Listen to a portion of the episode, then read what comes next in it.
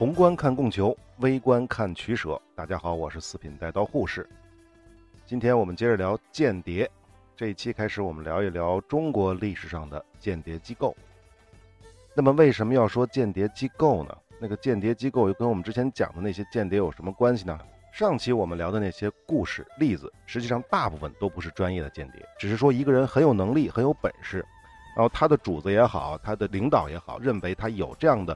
从事间谍的能力，然后派他去执行间谍的任务，达到他的各种政治啊、军事啊各种目的。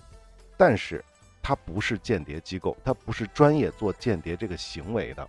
上期我们讲的可能最有意思的呢，就是在英国伊丽莎白一世执政期间的那个沃尔辛厄姆，那他搞的那个间谍组织实际上就是专业的了。专业的间谍组织跟业余的有什么不一样呢？专业的它实际上。有培训、有分工、有组织，这样它的效果和效能比普通的业余的随时抓一个人来去做间谍那是完全不一样的。一旦形成了间谍机构，它的间谍能力是可以复制的，可以成百上千倍的放大的。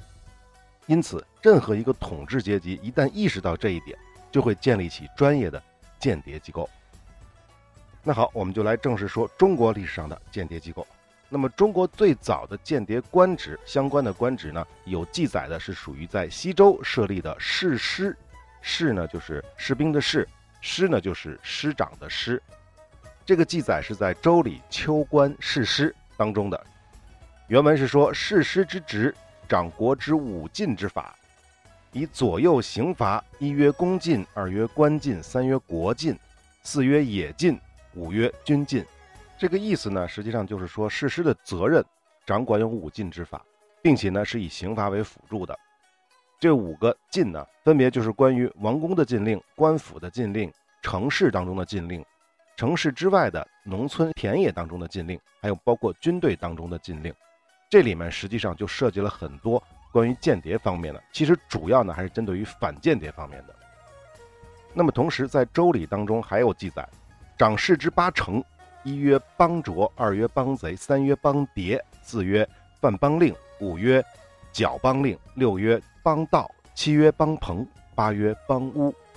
这个说的就是誓师断案的八个方面，实际上对应的也是刚才说的五禁。这八个方面是什么呢？注意了，这个就讲到了，实际上是跟间谍相关的了。一是有关盗取国家机密案件的成立，这不就是反间谍吗？二是有关。叛国作乱案件的成立，这也其实是反间谍了，只是内部间谍，对吧？或者说是内部反动势力的。三是有关于外国做间谍案件的成立，这个典型的就是针对外国敌对势力的反间谍嘛。那么后面几个可能就跟间谍关系不大了，就是关于什么违反王的命令啊，诈称王的命令啊，盗取国家宝藏啊，结党营私啊，诬陷国君或者是大臣啊，等等等等的。总之呢，西周的这个誓师。这个职位呢，其实还不是完全专职的谍报机关或者谍报组织，它只是有监管反间谍的责任而已。因为你刚才说了，不是结党营私他也管嘛，对不对？诬陷诽谤他也管嘛，对不对？但是虽然他是兼职的，但这种反间谍的主要的职能，针对的最重要的还是军事方面的，比如国家与国家之间的谍报行为。好，我们接着说啊，同时是《周礼·秋官·士师》当中的记载。西周的王朝还设立过一个职务，叫做行人。这个行人的两个字就是在路上走的行人那两个字啊，还是念行人，我不太清楚啊，我就念行了啊。这个行人啊，他表面上的职责啊，就相当于后来的礼部，是教那些官员啊怎么朝觐啊，有哪些规矩啊，是这么一个职务。它分为大行人和小行人，大行人是掌管天子诸侯之间的重大的交际礼仪。代表天子出使诸侯国，视察周朝礼仪制度在诸侯国的执行情况。那么小行人呢，就是接待外地来的诸侯、外地来的官员的。周朝的诏令呢，是由行人下达给诸侯的。那么诸侯的情况呢，也由他们汇报给周天子。那么周天子呢，是根据他们的汇报，再来决定施政方针，对诸侯进行奖惩升降。那么显然了。周天子考察诸侯，靠的就是这些来自大小行人的情报，因此这些人在某种意义上也是周天子的情报人员。那么管理行人的这个机构，实际上也就是秘密的情报组织了。好，我们再来说另一本书里对于古代间谍机构的记载啊，这个本书叫《六韬》。《六韬》当中记载过春秋时期的一个军事组织的构成，这个组织设有耳目七人，主往来听言事变，揽四方之事、军中之情；羽翼四人，主扬名誉，镇远方，摇动四境，以弱敌心；游氏八人，主四间侯变，开合人情观敌之意，以为间谍。那实际上说的就是几个职务了。第一个就是耳目，他的职能呢就是收集各国的民情、军情，干这些情报收集工作的。第二个呢就是羽翼，它实际上相当于我们现在说的做公关的、做 PR 的，是偏战略、偏宣传方面的。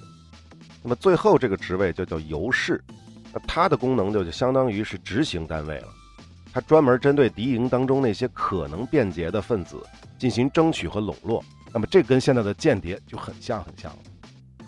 这一记载充分地反映了当时已经建立起了分工比较明确的间谍组织，它是为军事和政治进行服务的。那么，其实，在春秋战国时期呢，还设立了一种官员，叫做后正，或者叫后者，或者叫后眼的。这个后就是等候的后，它与西周时代的这种士师不同。这个时候的后正、后者或者叫后眼。都已经是专门负责谍报侦察的官职了。在战国时期的周王室、赵国、秦国、齐国等等，都设立过类似的官职，专门用于侦察敌情。这个职位呢，与司马、司空是并列的。这就说明，在春秋战国时期，类似于间谍这样的功能，对于统治阶级来说已经非常重视了。好，随着时间的推移，我们来到了秦朝。在秦朝的官制当中呢，朝廷设有中尉、内史之职，就是中尉和内史两个官职。中尉是负责京师的治安的，巡查京师的盗贼；内史则是京师的行政、司法和治安长官。这两个职务都兼有情报的职能，性质跟前面说到的西周的士师其实是大同小异的。其实我们可以理解为，相当于把间谍工作或者反间谍工作交给了警察来完成。因为秦朝比较短，我们直接进入汉朝。那么在汉朝当中的军队当中，已经开始专门有一种职务叫做后旗或者叫斥候。这个大家都斥候，大家知道侦察兵嘛？这种职能跟现在侦察兵其实是一样的，但是它并不是真正意义上的间谍。而在汉朝真正意义上的间谍职位，其实也比较出名，就是叫做绣衣使者。这个绣衣使者在前期汉朝的前期，实际上是专门负责督察百官的。那么到了后来呢，还有镇压农民起义的职责。绣衣使者在编制上是属于御史的，就属于专门告状的那种人。在《汉书》当中曾经记载过：“是御史有绣衣指使，出讨奸猾，治大狱，武帝所治，不常治。”这个意思很简单，就是说这个绣衣指使就是绣衣使者，他实际上属于就是御史，他是汉武帝时期建立的，但是呢，并不是一个常备的机构。那么绣衣使者的实际的属性就相当于我们后来说的秘密警察，它属于品级不高的御史的性质，身穿绣衣，手持结杖和虎符，四处巡查，发现了不法的问题，可以代天子行事。那么，对于这支皇帝直属的特殊人群，汉武帝时期设立的，给他们叫的名字非常多。比如说刚才说的绣衣使者，也叫做绣衣御史、绣衣指使、绣衣执法、直指绣衣、直指绣衣使者，有时也简称为直指，就是直着伸出指头的意思。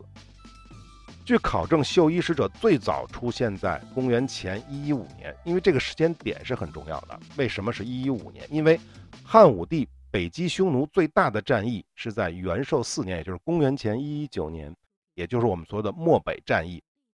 汉武帝派卫青、霍去病率了十万的骑兵、几十万的步兵，分别从现在的内蒙的呼和浩特这个区域和代郡，也就现在的河北魏县这个地方出发，共同出击，打击匈奴。最后呢，共击匈奴单于于漠北。卫青北进千余里，渡过大漠，直抵田岩山，歼敌一万九千人。霍去病则深入一千多公里，追击了匈奴的左贤王，一直追到了狼居胥山，俘虏敌人呢是七万多人，一直到了瀚海，今天的贝加尔湖。那么这一场战役，匈奴遭到了致命的打击，才出现了匈奴远遁、漠南无王庭的局面。那我们再回顾一下，这个时间点是公元前一一九年。那么霍去病是在两年后死的，而绣衣使者的出现是在公元前一一五年，也就是说漠北战役的四年之后出现的绣衣使者。这是一个巧合吗？当然不是，因为不管汉武帝的功绩有多大，长期与匈奴的战争，他的钱哪来的？他的粮食哪来的？还不是从老百姓身上出的吗？赋税、劳役、兵役，这都在不停的加码。因此，民间其实是对皇帝、对政府是有怨言的，相关的反抗也是越来越多。那么，除了方便镇压地方的反抗，其实还有一个问题，就是地方的大员、地方的这种名门望族，对于收税也好，对于加税也好，其实也不见得跟汉武帝是完全一致的想法。那么，为了方便镇压和监督地方的这些大官、这些名门望族，汉武帝才搞了所谓的绣衣使者。这些人都是挑选的、精明能干的、直接听命于皇帝的、为皇帝专门办理专案的特派员性质。由于是直通皇权，而且呢又不是朝中的大臣，所以他们可以完全不讲情面，这样就能够震慑大小官员。这个就是绣衣使者出现的原因。那么绣衣使者出没无常，无处不在，去地方办案的时候也经常不跟地方官打招呼。所以呢，令很多不法的官员心惊胆战。但是这个不法应该打个引号，有的可能真是因为贪污，但是有的可能真是因为反对皇帝的一些不好的政策。那么《汉书·武帝纪》当中就记载过，这些绣衣使者还参加过对于土匪的围剿等等等等。总之，绣衣使者可以直接打土匪，也可以处罚那些镇压匪患不利的官员，上至州刺史、郡太守，下至平民老百姓，罪行一旦认定。他们其实是连上报核实都不需要，就可以直接就地正法。那么关于绣衣使者呢，我们再多说两句，因为这个群体当中有两个人最出名，一个叫鲍胜之，一个叫江充。先说这个鲍胜之啊，在《汉书·王辛传》当中讲了这么一个故事。这个王辛当时在山东担任贝阳县令，绣衣使者鲍胜之就认为这个王辛呢剿匪不力，要砍他的脑袋。当时王辛已经都趴在铡刀底下了。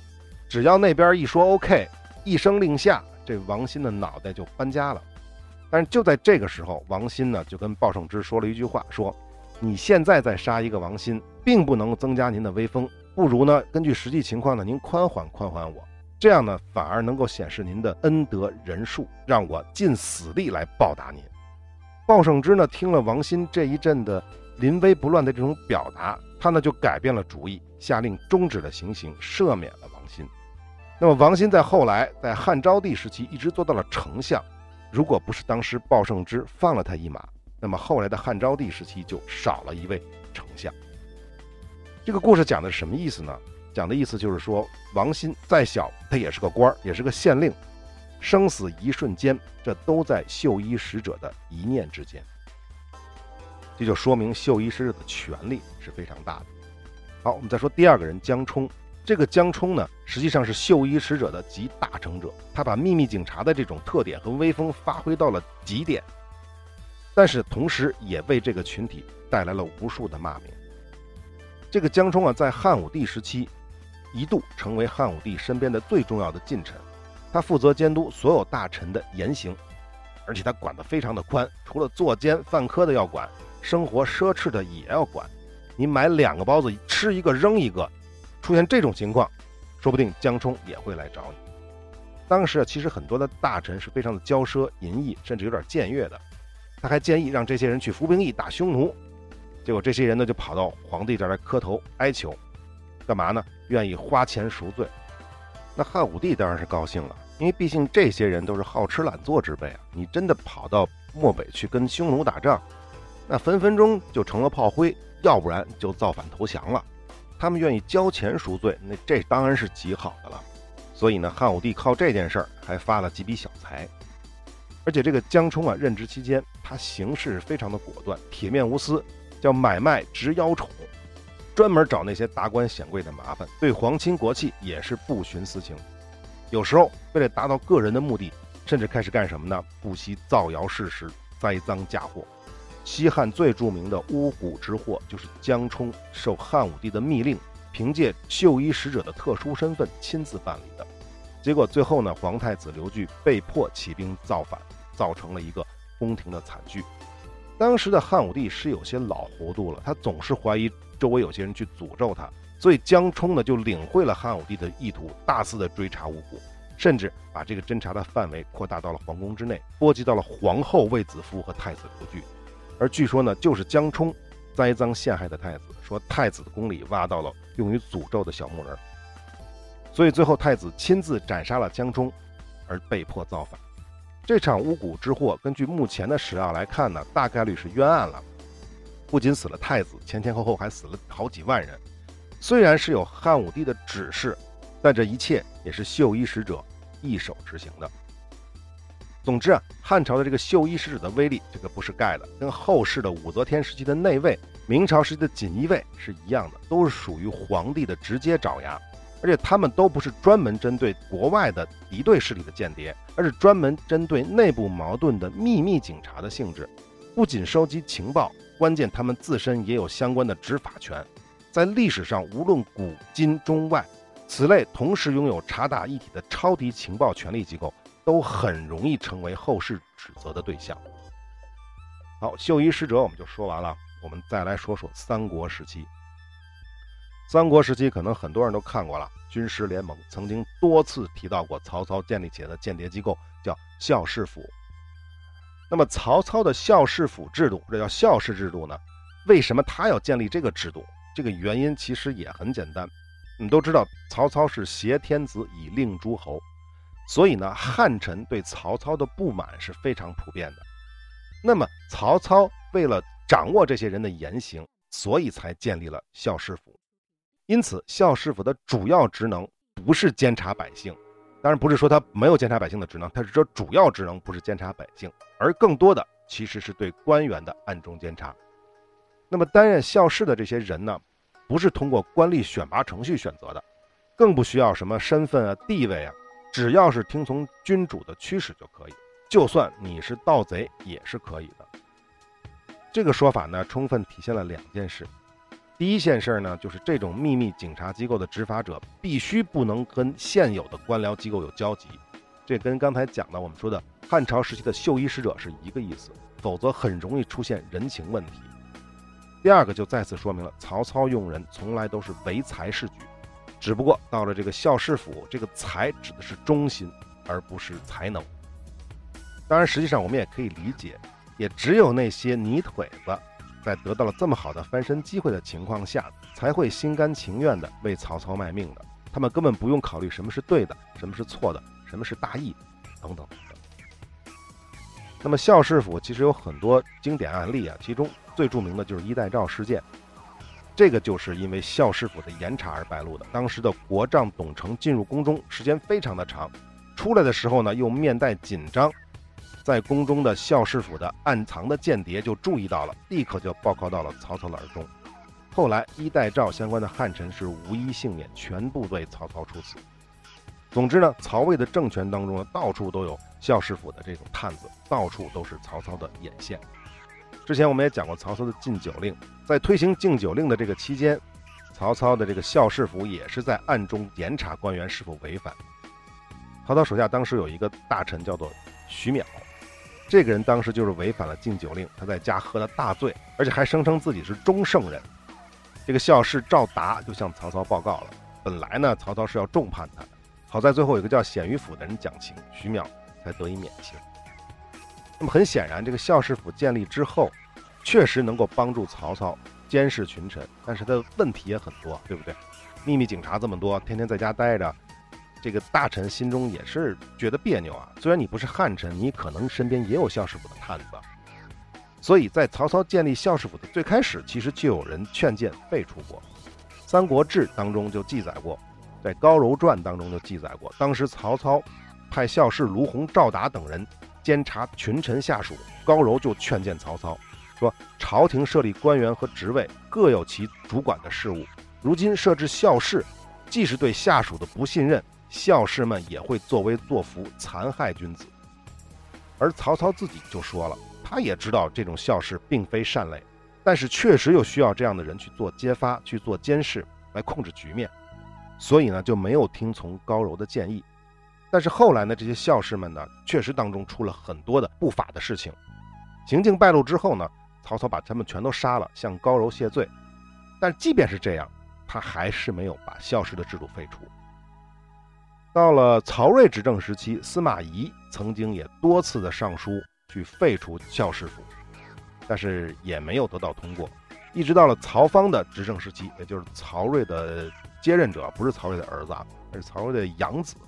那么当时的程昱和孙晓上书皇帝，认为校士府的这种制度创立于魏武帝创业期间，当时制度未备，民心不安。曹操呢建立校士府，总察一切，控制局面。但是时间长了，校士府们倚仗权力作威作福，残暴作恶。如今制度已经完善了，纵然校士制度有益于国家，也不合于礼法，伤了大臣的之心。更何况校士们包藏祸心，已成大患。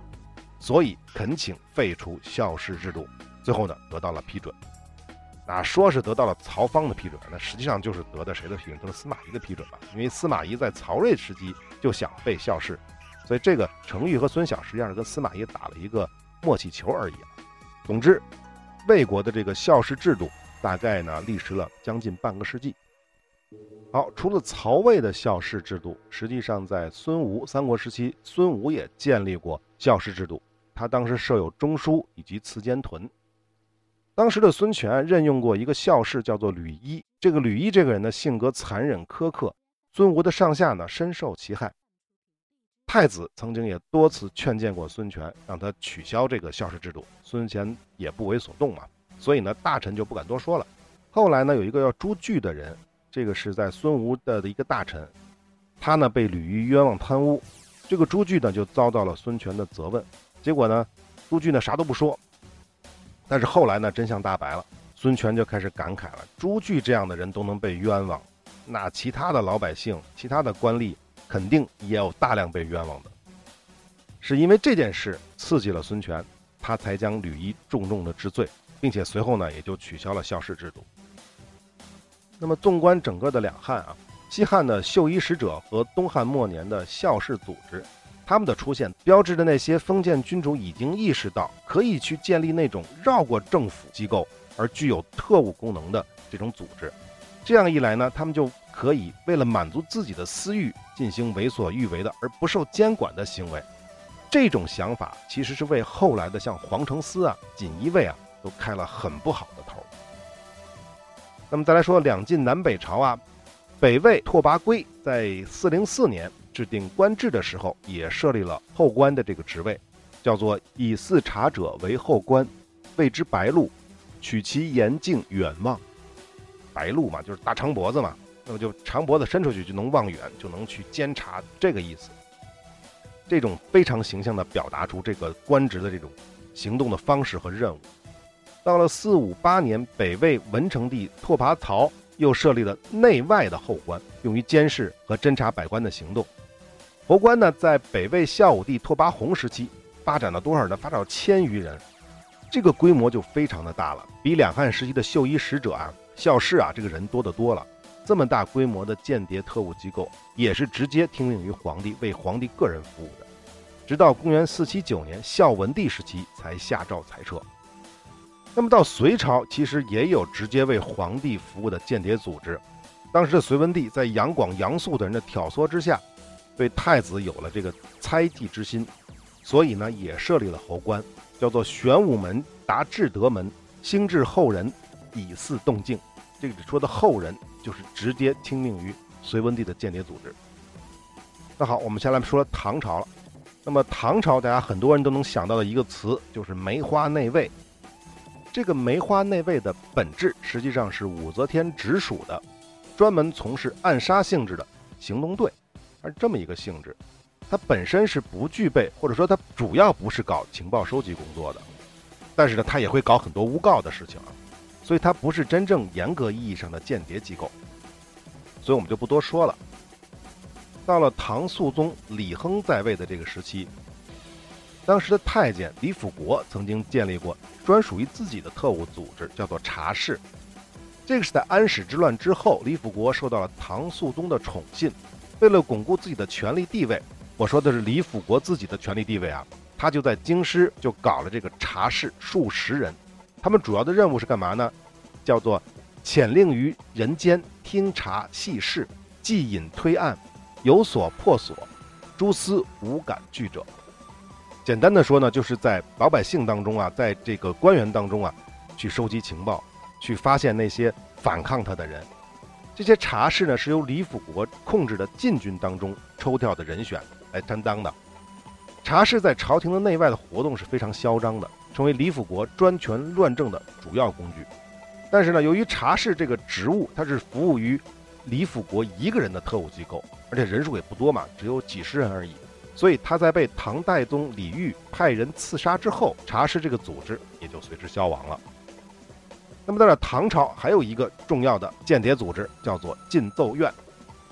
这是在唐朝的中晚期了。我们知道，在那个时候已经出现了藩镇割据的这种局面。朝廷呢是在各藩镇设有监军院，而监军院的监军使实际上就是朝廷安插在藩镇的代表。那他们的职责之一，肯定也是要监视这些藩镇的。那么藩镇当时那么强大，怎么能够轻易被控制呢？他必须要反制啊，对不对？所以各藩镇也利用他们在京师设立的机构。进行间谍活动，这个机构就叫做禁奏院。这个禁奏院一般是由各藩镇派其比较能干的亲信来主持的，在非常紧急的情况下，甚至可以直接代替节度使直接上奏朝廷的。禁奏院呢，表面上呢，它就是维系中央权力和地方权力之间的一个渠道。当然，除此之外，各藩镇是通过禁奏院来进行谍报活动。首先呢，禁奏院常常是从公开的途径传抄朝廷的发布的报状。就相当于他们的报纸这种性质，写成禁奏院状报，报给自己的节度使。禁奏院状报的涉及的内容是非常广泛的，是节度使了解朝廷的政治、经济、军事以及皇室的变化的重要的途径。有的时候，朝廷的命令还没有正式下达，而节度使就已经通过了禁奏院的状报，了解到了命令的内容，那就说明禁奏院本身在中央实际上是做了一些间谍工作的。所以呢，禁奏院的这些官员是经常要去收买、拉拢，通过这些手段去刺探情报的。此外呢，为了达到藩镇节度使的一些目的啊，在中央搞一些什么刺杀啊、破坏这些活动，也是通过禁奏院来完成的。总之呢，到了唐朝的中晚期，各藩镇在京师设置的这种禁奏院，已经成为当时间谍活动的据点和藩镇情报机构的指挥中心。那么说完禁奏院，大家能想到的是什么呢？那可能我想到比较怪啊，我第一个想到的是被中央取消的驻京办。而这个开玩笑了，驻京办怎么可能是禁奏院呢？当然实际上最合适的类比应该指的是各国的大使馆、领事馆，他们多多少少都带有情报的收集功能。好，唐朝的谍报机关或者情报机构，我们就基本聊完了，时间也差不多了。那么最后呢，我想多说一句啊，可能最近有的朋友看了一部著名的网剧，非常不错的网剧啊，也向大家推荐了一部网剧，叫做《长安十二时辰》，是马伯庸的原著。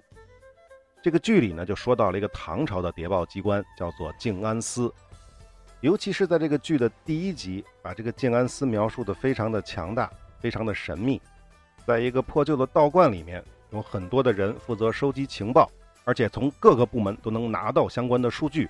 进行相当于现在的大数据分析等等等等，同时他手底下也有部队，也有执行能力，所以很多人就在问这个静安寺是不是真的存在。我在网上也搜了一下，有很多的自媒体借着这个热点在说这个静安寺，但是我仔细看了一下，没有一个自媒体，或者说我搜过的这些自媒体当中，没有一个明确的说明这个静安寺的出处在哪里，在哪里有考证。因此我自己也去搜了一下，也没有找到真正的出处。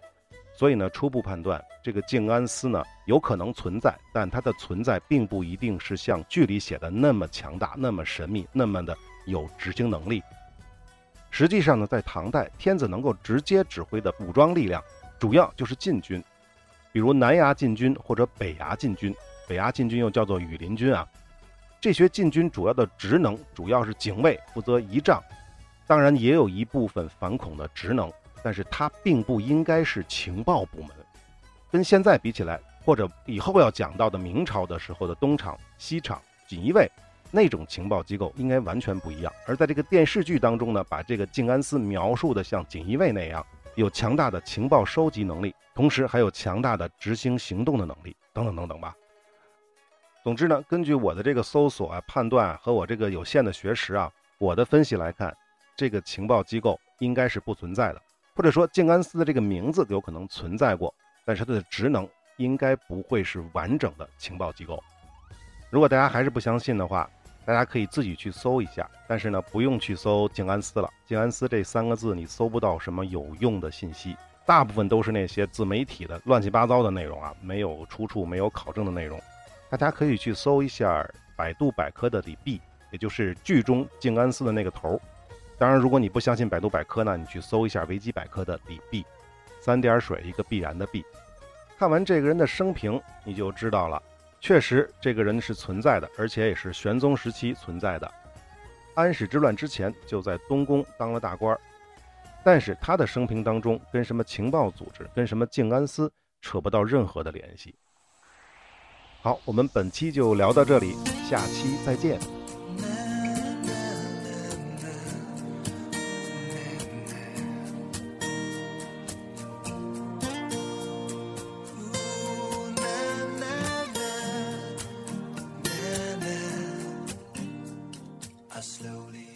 如果您是新用户，想收听以往的完整内容，请到微信公众号搜索“四品带刀护士”。关注之后，系统会自动给您推荐完整内容的链接。如果您所收听的这个平台发现我不更新了，因为我一般是每周更新一次，周一或者是周二更新。如果是很长时间不更新了，就说明我已经放弃了这个平台。所以要想找到我的话，也通过微信公众号“四品带刀护士”这个微信公众号，有的时候呢会放一些预告，有的时候呢会放一些彩蛋，但不是定期更新的。好，欢迎大家评论转发。我们下期再见。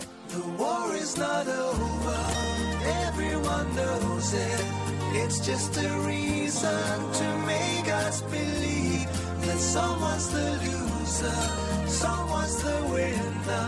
To make us believe that's the way it should be.